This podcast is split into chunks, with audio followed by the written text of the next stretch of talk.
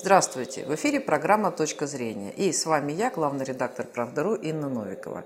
И сегодня мой гость – депутат Государственной Думы, политический консультант, публицист Анатолий Вассерман. Здравствуйте, Анатолий Александрович. Здравствуйте. Да, вот мы немножко с вами переговорили перед эфиром и вспомнили то давнее время, когда мы обсуждали а, а, участие в избирательной кампании, и вы сказали, что еще не пришло время быть депутатом. Ну вот сейчас, я понимаю, время пришло, и я вас от всей души поздравляю.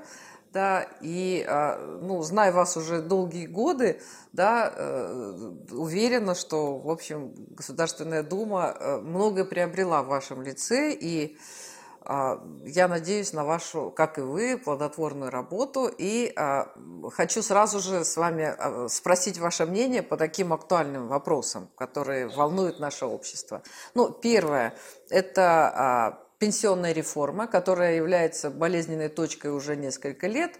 Но вот ваше выступление, многие вообще депутаты, многие во время кампании говорили, что надо вернуть пенсионный возраст, а вот вы считаете совершенно иначе. Вот, я хотела бы э, спросить ваше мнение по вот такой болезненной теме, вашу позицию, что вы будете отстаивать в Государственной Думе. Ну, что касается пенсионного возраста, я собираюсь отстаивать не само по себе восстановление пенсионного возраста бывшего до того, как э, добрались до этого вопроса шаловливые ручки тоталитарной секты либералов. Я собираюсь, как обычно, смотреть в корень и поменять саму систему наполнения пенсионного фонда.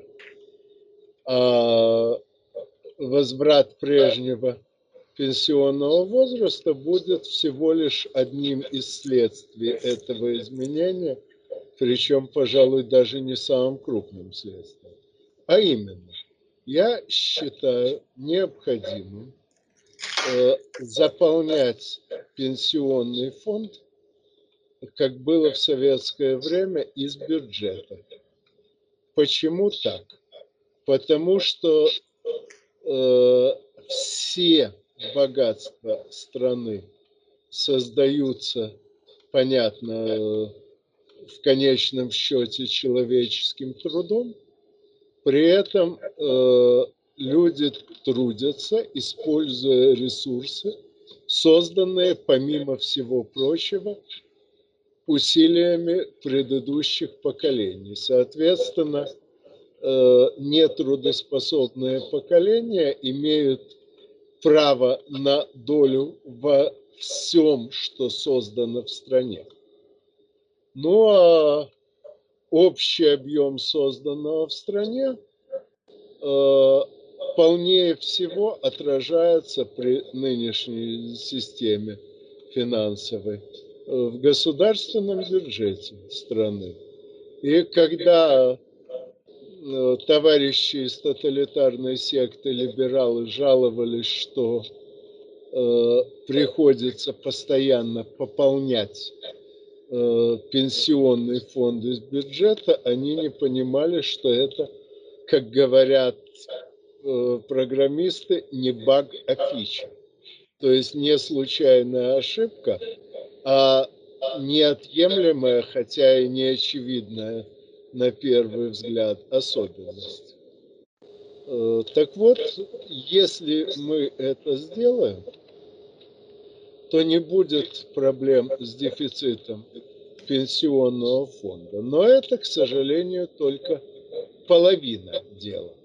Вторая половина – это преодолеть демографический кризис, потому что деньги всего лишь удостоверение права на получение каких-то благ. Но эти блага кто-то должен еще создать.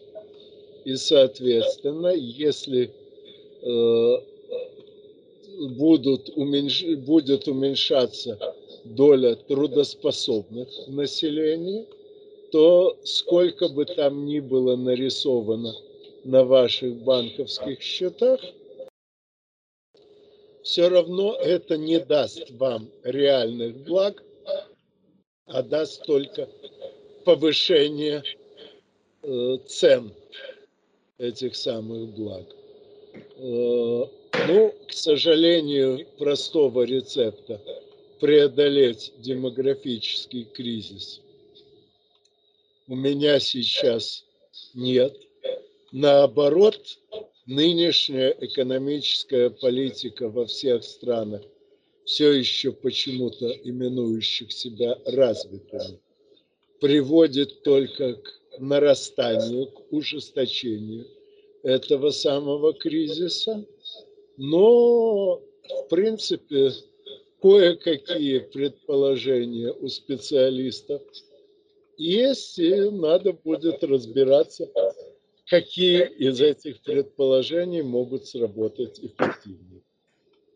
Ну, вот э, если говорить про демографическую проблему, то сейчас мы все наблюдают демографическую яму после известных 90-х э, годов. И те меры, а, а, которые объявляет правительство, они тоже, может быть, сомнительные, да, там по поводу какой-то помощи молодых, молодым семьям, но они все равно направлены на будущее – а вот э, прошлые ошибки уже, ну, их нужно как-то переживать. Но вот что касается накопления, э, наполнения пенсионного фонда из бюджета, э, вот насколько это вообще возможно? Э, с точки зрения политической, с точки зрения там, существующих, э, существующей сейчас расстановки сил – и все привыкли, что работодатели платят э, э, там сколько, 22% пенсионный фонд, и работодатели уже и не ропщут, уже как бы, ну, что, есть, что есть, то есть. А зачем, если люди платят и молчат, ну,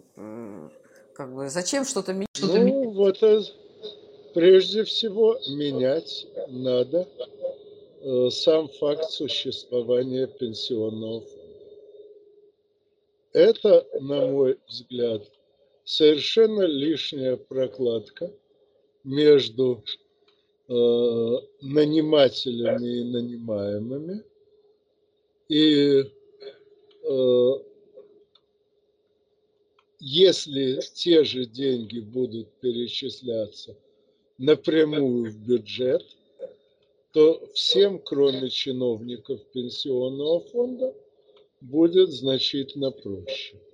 Ну, а чиновники пенсионного фонда в крайнем случае найдут себе какую-то другую работу. Представить себе э, безработным чиновника с большим стажем очень сложно в любой стране.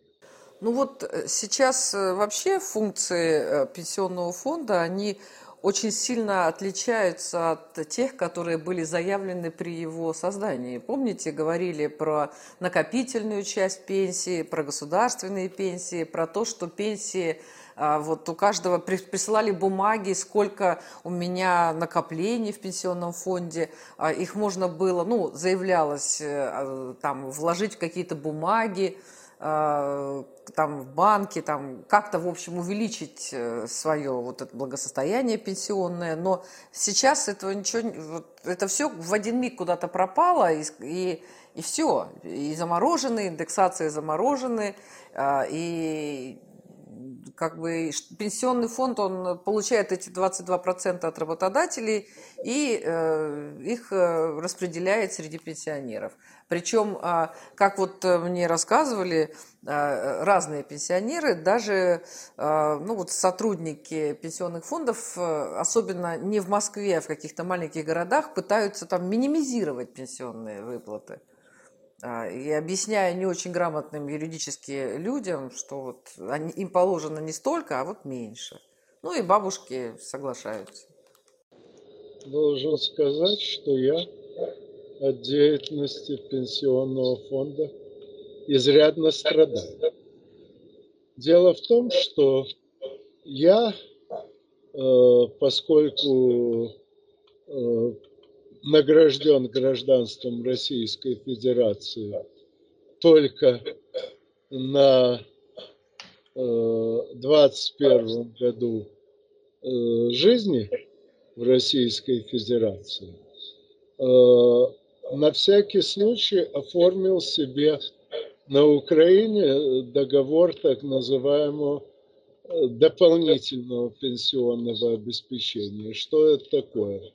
Вы, грубо говоря, выплачиваете пенсионному фонду э, регулярно некие суммы, а потом пенсионный фонд выплачивает вам пенсию, исходя из соотношения между этой суммой.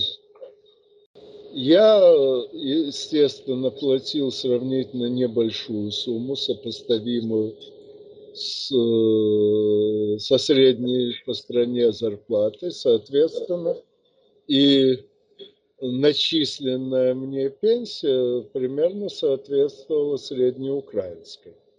Э, когда я э, получил гражданство Российской Федерации, э, мне насчитали пенсию не по моим взносам в пенсионный фонд Российской Федерации, а просто пересчитали из того, что я получал на Украине.